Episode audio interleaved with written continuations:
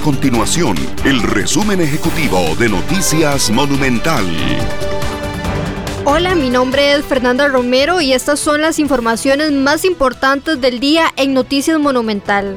Este martes 14 de junio se cumple un año desde que ocurrieron los 57 allanamientos que revelaron el caso Cochinilla de aparente corrupción con obra pública. En aquel momento se decomisó todo tipo de evidencia electrónica del Consejo Nacional de Vialidad CONAVI y varias empresas constructoras, entre ellas MECO y H. Solís.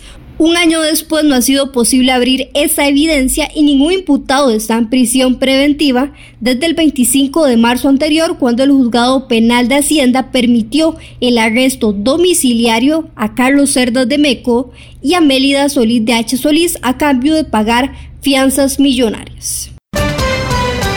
Costa Rica experimenta una época de aumentos. Los combustibles llegaron a 1.062 colones por primera vez en la historia y la inflación interanual se posicionó en 8.71%, siendo la más alta de los últimos 10 años.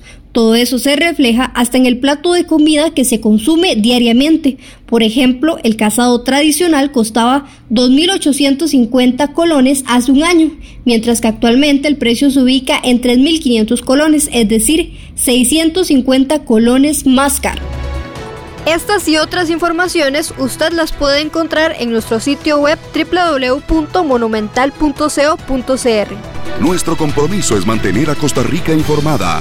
Esto fue el resumen ejecutivo de Noticias Monumental.